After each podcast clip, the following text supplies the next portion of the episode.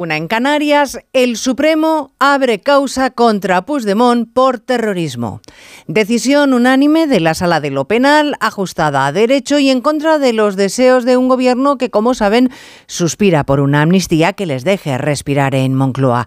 Este gobierno empeñado en borrar los delitos de los que prevaricaron o robaron dinero público, es el mismo que ahora que aflora una trama de corrupción, el caso Ábalos, nos asegura que solo se rigen por las buenas prácticas y que el que la hace la paga. Pues entenderán en Moncloa que cueste creerles. Onda Cero. Noticias Mediodía. Elena Gijón.